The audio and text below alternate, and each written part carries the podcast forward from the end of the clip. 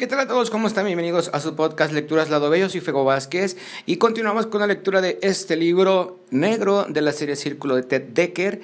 Este es el episodio número 7 y vamos a iniciar el capítulo número 6. Ponte cómodo, como siempre les digo, tómate algo, algo calientito, algo frío, lo que se te antoje, eh, un jugo, refresco, eh, un tecito, un cafecito, en fin, lo que tú gustes.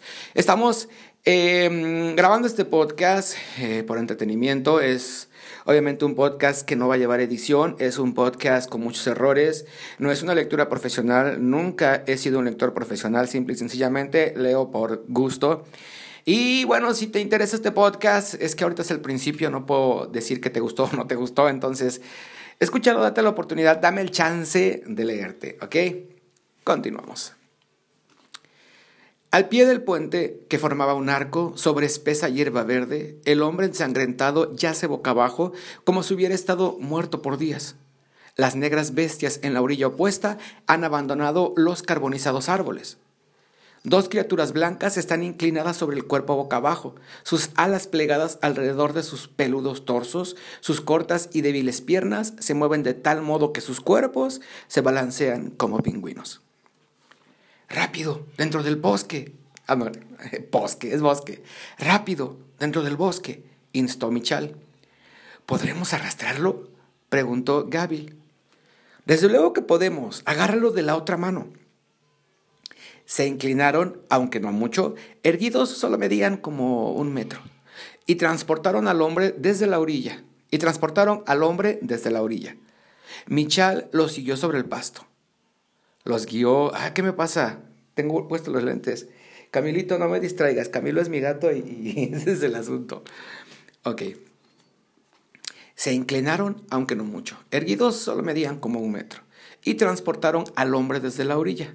Michal los guió sobre el pasto, por los árboles, dentro de un pequeño claro rodeado por árboles frutales. En el terreno no había desechos ni piedras, pero no podían darle ninguna prelación a la barriga del hombre. Pronto eso no importaría. Aquí, anunció Michal soltando la mano del hombre. Supongo que no puede oírnos. Por supuesto que ni puede entendernos. No, señor, respondió Gabil arrodillándose al lado del hombre. ¿Cómo nos puede entender estando inconsciente? ¿Dices que lo guiaste para que saliera del bosque negro? Preguntó Michal, tanteando ligeramente el hombro del individuo con un débil pie, parecido a la pata de un ave. No que que... Eh, ay, otra vez. No que debería dudar de su amigo, pero Gabil tenía una manera de sacar provecho de cualquier historia. Ese fue más un comentario que una pregunta. Gaby la sintió y arrugó su frente ligeramente peluda. La expresión parecía fuera de lugar en su rostro redondeado y suave. Tiene suerte de haber salido con vida, manifestó Gaby, estirando una ala en la dirección en que habían venido. Con las justas logró atravesar los árboles negros. Deberías haber visto a los, a los shataikis que lo atacaron, al menos diez. A ver, voy a repetir esta lectura. Ah, perdón, ¿eh? Creo que esta lectura va a ser más accidentada de lo normal. Bien. Tiene suerte de haber salido con vida, manifestó Gabil estirando un ala en la dirección en la que habían venido. Con las justas logró atravesar los árboles negros. Deberías haber visto a los shaitaikis que lo atacaban, al menos diez.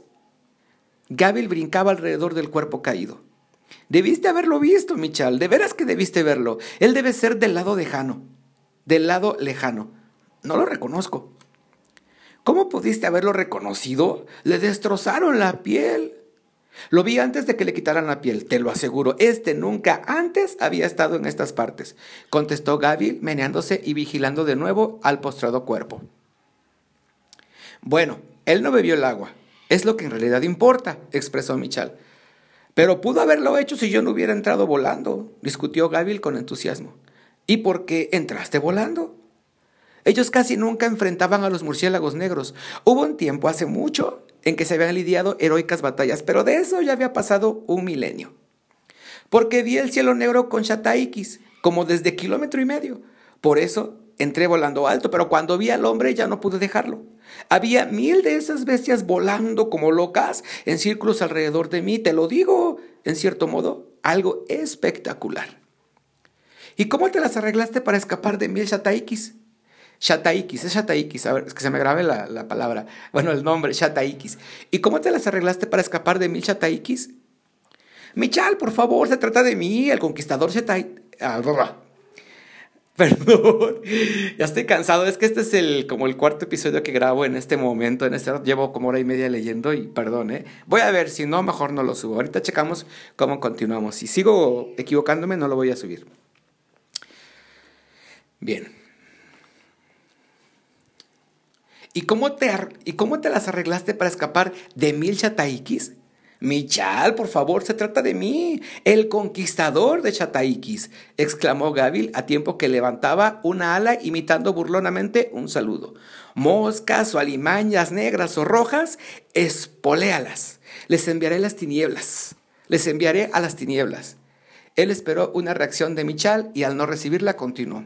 En realidad los tomé por sorpresa, en la sombra. ¿Y te conté lo de las moscas?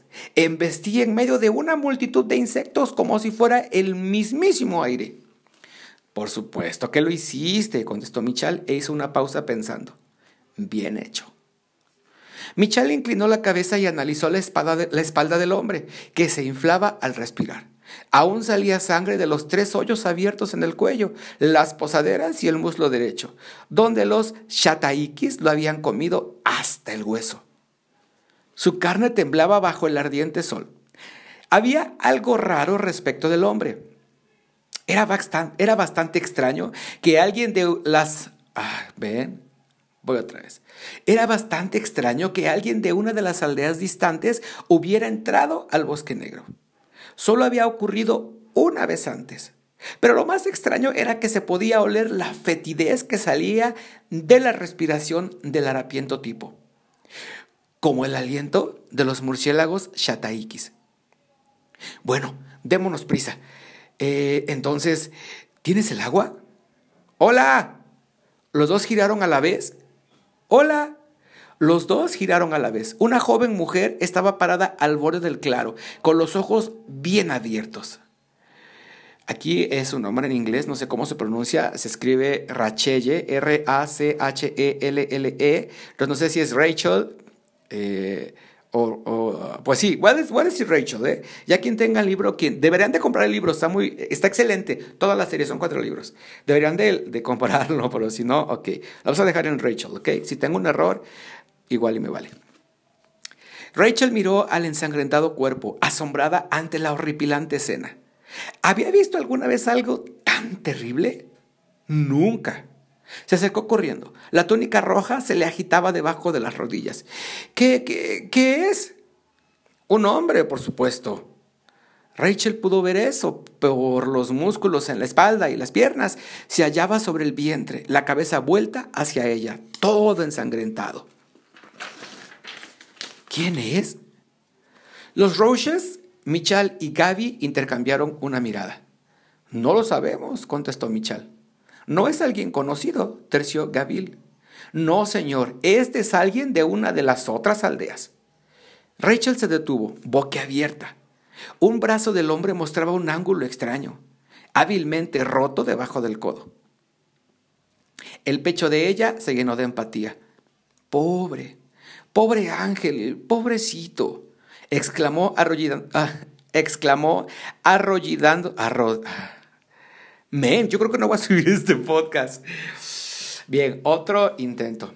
Exclamó arrodillándose al pie del hombro masculino. ¿Cómo le pudo haber sucedido algo como esto? Los murciélagos. Lo guié desde el bosque negro, expresó Gabriel. ¿Los murciélagos? preguntó ella con un, destello, con un destello de inquietud. ¿Estaba en el bosque negro? Sí, pero no bebió del agua, informó Michal. Se hizo silencio entre ellos. Esta era la obra de los Shataikis. En realidad ella nunca había visto uno, mucho menos se había topado con sus colmillos. Pero aquí, en la hierba, había suficiente evidencia de la terrible brutalidad de esas bestias. Mucha sangre. ¿Por qué los Roaches, ¿por qué los Roaches no la habían sanado de inmediato? Ellos sabían tanto como ella, como la sangre. Ellos sabían tanto como ella, como la sangre corrompía a un hombre. Corrompía al hombre, la mujer, el niño, la hierba, el agua, todo lo que tocaba. No debía derramarse. Y en las raras ocasiones en que sucedía, había acuerdos.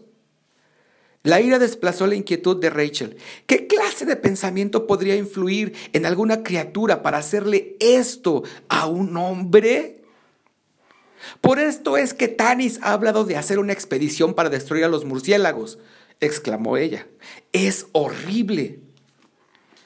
Y cualquier expedición pondría a Tanis en la misma condición, enunció Michal de manera impaciente. No seas ridícula. Rachel, Rachel retornó la mirada hacia el cuerpo sangriento. Él respiraba a un ritmo constante, inconsciente a este mundo. Pobre e inocente alma pero un aire de misterio e intriga parecía manar del hombre. E intriga, perdón, qué? Pero un aire de misterio e intriga parecía manar del hombre. Había entrado al bosque negro sin sucumbir al agua. ¿Qué clase de varón podría hacer algo así? Solo uno muy fuerte. El agua, Gabil, dijo Michal. Ah, no. El agua, Gabil, dijo Michal. El Roche más pequeño sacó de debajo del ala una bolsa de cuero con agua. Rachel deseó estirar la mano, tocar la piel del hombre. El pensamiento la sorprendió. ¿Podría él ser hombre? Este pensamiento la sorprendió aún más. ¿Cómo podía ella atreverse a pensar en elegir para casarse a un hombre que no conocía? Michal había agarrado el botellón de cuero de Gavil y sacado el corcho del cuello.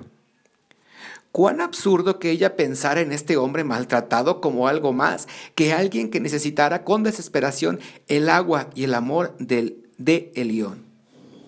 Pero el pensamiento se le fortaleció en la mente. Ella se sintió irrevocablemente atraída como la sangre al corazón. ¿Desde cuándo hombres y mujeres calificaban a quienes escogían? Todos los hombres eran buenos, todas las mujeres eran buenas, todos los matrimonios perfectos. ¿Por qué entonces no este hombre, si tan de repente ella se sintió atraída por compasión hacia él? Él era el primero que había visto, él era el primero que había visto en tan desesperada necesidad del agua de Elión. Michal caminó hacia adelante bamboleándose, inclinó el botellón. Espera, ordenó Rachel levantando la mano. ¿Esperar? Ella no estaba segura, ella no estaba segura que le había pasado. Ella no estaba segura que le había pasado, pero la emoción le jaló fuertemente el corazón en una forma que nunca antes había sentido. Miró a Michal. Está. ¿Crees que él está marcado? Está, ah, no, ay, entoné mal otra vez. Uy, este va a ser un ah, capítulo muy accidentado. Voy a continuar a terminar el capítulo porque pues ya llevamos un buen grabado. Eh, si me estás escuchando por primera vez, neta, esta es la primera vez que sucede, no te aburras, eh, solo aguanta. Híjole, si es la primera vez que escuchas este podcast, sí te vas a decepcionar horriblemente. Bueno. Eh, ella no estaba segura qué le había pasado, pero la emoción le habló fuertemente al corazón en una forma que nunca antes había sentido. Miró a Michal. ¿Está... ¿Crees que él está marcado? Los dos Roches intercambiaron otra mirada. ¿Qué quieres decir? preguntó Michal. La frente del hombre, la cual llevaría la marca de unión, se hallaba cubierta de sangre. De pronto, Rachel se desesperó por limpiar la sangre y ver si él llevaba el revelador círculo de dos centímetros y medio que señalaban su unión con otra mujer, o el medio círculo que significaba que estaba prometido. Pero ella vaciló. Sangre derramada era la ruina de la creación de Elión y se debía evitar o restaurar de inmediato. Por favor, no puedes estar pensando seriamente objetó Michal mientras bajaba la bolsa de agua. Es una idea maravillosa, exclamó Gavil, brincando de arriba abajo. Maravillosamente romántica. ¿Por qué no? le preguntó Rachel a Michal. Ni siquiera lo conoces. ¿Desde cuándo eso ha sido concluyente para alguna mujer? ¿Ejerce el león tal discriminación? Además, yo lo encontré. Lo que estás sintiendo es simpatía, con seguridad no. No seas tan rápido para decidir lo que yo estoy sintiendo, le interrumpió Rachel. Te estoy afirmando que tengo un fuerte sentimiento por este hombre. La pobre alma ha estado pasando la más horrible prueba imaginable. Pero no es la peor imaginable, contestó, con, pero no es la peor imaginable, cuestionó Michal. Créeme, pero eso no es lo importante. Lo importante es que siento una atracción muy fuerte para este hombre. Y creo que tengo la intención de escogerlo. ¿Eso es tan irrazonable? No, no creo que sea irrazonable del todo, anunció el Rush más pequeño. Es muy, muy, pero muy romántico. No seas tan cauteloso, Michal. Es una idea extraordinaria. No tengo idea si está marcado, advirtió Michal. No obstante, parecía haberse suavizado. Rachel tenía 21 años y nunca antes había sentido un deseo tan fuerte de escoger un hombre. La mayoría de mujeres de su edad ya habían sido elegidas y habían sido escogidas. Ella sin duda era elegible. Y en realidad no importaba quién eligiera, sino que eligiera. Esa era la costumbre. Ella arrancó un puñado de hierba y lo llevó hasta la frente del hombre. Limpió la sangre, cuidando de no tener ningún contacto con la sangre. Ninguna marca. El corazón le palpitó con fuerza. La costumbre era rara pero clara. Cualquier mujer elegible que trajera sanidad a un hombre elegible le mostraba su invitación. Ella lo estaba escogiendo. El hombre entonces le aceptaría la invitación y la elegiría persiguiéndola. No hay marca, anunció Rachel parándose lentamente. Es perfecto, perfecto, exclamó Gabil dando brincos. Parece muy insólito sin siquiera saber de qué aldea viene comentó Michal. A ver, no. Parecía muy insólito, sin siquiera saber de qué aldea viene, comentó Michal, mirando primero a Rachel y luego al hombre. Pero supongo que tienes razón, es tu decisión. ¿Te gustaría traerle sanidad? Los huesos de ella temblaron, parecía muy osado, muy audaz, pero al mirar al hombre, ella supo que hasta hoy no había tomado su decisión porque era más audaz que la mayoría. ¿Era él un hombre bueno? Por supuesto, todos los hombres eran buenos. ¿La perseguiría él? ¿Qué hombre no tendría amor con una mujer que lo hubiera invitado? a ver, ¿qué hombre no tendría amores con una mujer que lo hubiera invitado?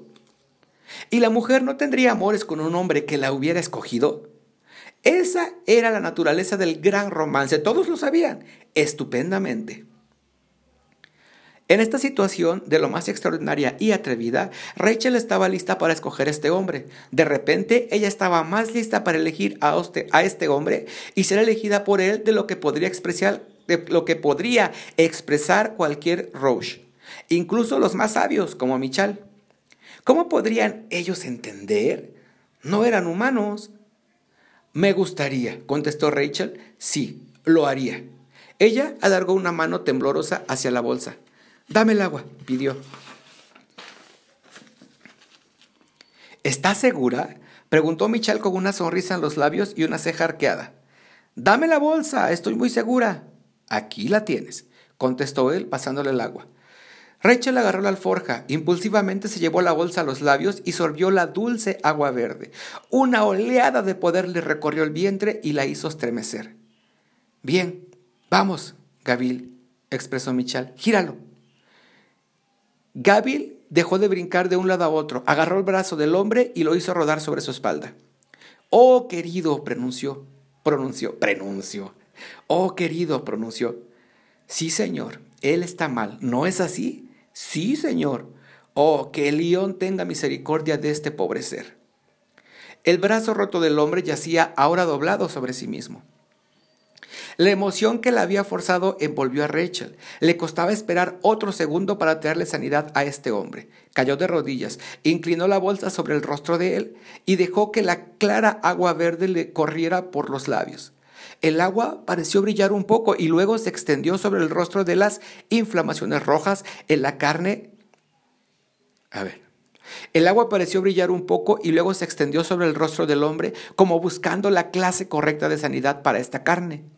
Al instante, las inflamaciones rojas en la carne empezaron a, a desvanecerse y a armonizar con la piel rosada. La piel se le tensó. Del rostro surgieron formas de una nariz, labios y párpados. Rachel vertió ahora el agua sobre el resto del cuerpo del hombre, y tan rápidamente como el agua se extendía sobre su piel, la sangre se desvanecía, la rojez desaparecía, y los cortes se rellenaban de carne nueva. Los moretones debajo de la piel perdieron su color morado. De pronto el antebrazo fracturado del hombre se zarandeó de donde se hallaba y comenzó a enderezarse. Gabil lanzó un aullido y dio un paso atrás por el apéndice que se agitaba. El brazo se restableció de súbito con un fuerte estallido. Rachel miró al hombre transformado frente a ella, asombrada de la belleza de él. Piel dorada, rostro firme, músculos tensos, venas brotadas en sus brazos. El agua de Elión lo había sanado por completo. Ella acababa de escoger a este hombre como a su compañero, ¿no es así? El pensamiento casi era más de lo que podía comprender. Acababa de escoger realmente a un hombre. Aún faltaba que él escogiera, naturalmente, pero el hombre aspiró una tremenda bocanada. Gabil profirió un corto grito que inquietó a Rachel aún más que el repentino movimiento del hombre. Ella se echó hacia atrás y se paró de un salto. Los ojos del hombre parpadearon hasta abrirse. La brillante luz se filtró dentro de los ojos de Tom y lentamente volvió en sí. Su mente luchó por orientarse. Por encima, un cielo azul brillante, follaje verde titilaba en la brisa. Esto no era Denver. Después de todo, no se hallaba tendido en el sofá luego de consumir de Merol. Todo en Denver había sido un sueño, gracias a Dios, lo cual significaba los murciélagos negros. Tom se irguió hasta quedar sentado frente a un bosque de árboles que brillaban con troncos de color marrón ámbar y rojo. Giró a su izquierda. Dos criaturas blancas lo miraban con sus ojos verde esmeralda, como primos blancos de los murciélagos negros, con rasgos redondeados. El más pequeño de los dos miraba detrás de él. Tom siguió su mirada. Una mujer con largo cabello café que usaba un vestido rojo de satén se hallaba a tres metros de él, con los ojos bien abiertos por el asombro. Se puso de pie, inmediatamente consciente de que su cuerpo no estaba maltratado. Ni siquiera sangraba. La mujer lo miraba sin moverse. Las pequeñas criaturas peludas lo miraban burlonamente. Él oyó el sonido del agua que corría cerca. ¿Dónde estaba? ¿Conocía a la mujer? ¿A estas criaturas? ¿Hay algún problema? preguntó el más grande de los dos peludos blancos. Tom miró. Acababa de oír palabras que venían de los labios de un animal. Pero eso no era nada extraño, ¿o sí? No del todo. Sacudió la cabeza para aclarar los pensamientos, pero estos permanecieron confusos. La criatura volvió a hablar. Viniste del bosque negro. No te preocupes, no bebiste el agua. Soy Michal. Este es Gabil y esta es Rachel. Señaló con su ala a la mujer y le pronunció el nombre como si debiera significar algo para Tom. Por último preguntó, ¿Cómo te sientes? Sí, ¿cómo te sientes? repitió la otra criatura, Gabil. Por su mente pasaron detalles de su carrera a través del bosque negro. Sintió todo vagamente conocido, pero su recuerdo no se extendía más allá de la última noche, cuando, habían despertado, cuando había despertado después de golpearse la cabeza sobre la roca. Se palpó la herida en el cráneo. Ya no estaba. Bajó la mirada hacia su cuerpo y lentamente recorrió con una mano su pecho desnudo. No tenía heridas, moretones, ni siquiera una señal de la carnicería que recordaba de la persecución. Me siento bien, contestó Tom mirando a la mujer. Ella arqueó una soja, una soja. Rayos, estoy cansado. Ella arqueó una ceja y sonrió. ¿Bien? Averiguó, yendo hacia adelante con sus pies descalzos y deteniéndose a un brazo de distancia. ¿Cómo te llamas? Eh, Thomas Hunter, expresó él titubeando. Pues me alegro de conocerte, Thomas Hunter. Ella alargó la mano e ella alargó la mano y él intentó agarrarla, pero en vez de eso, ella deslizó los dedos sobre la palma de él. Este era el saludo. Él hasta había olvidado eso. Eres un hombre hermoso, Thomas Hunter, expresó ella. Te he elegido. La mujer lo dijo suavemente y sus ojos brillaron como estrellas.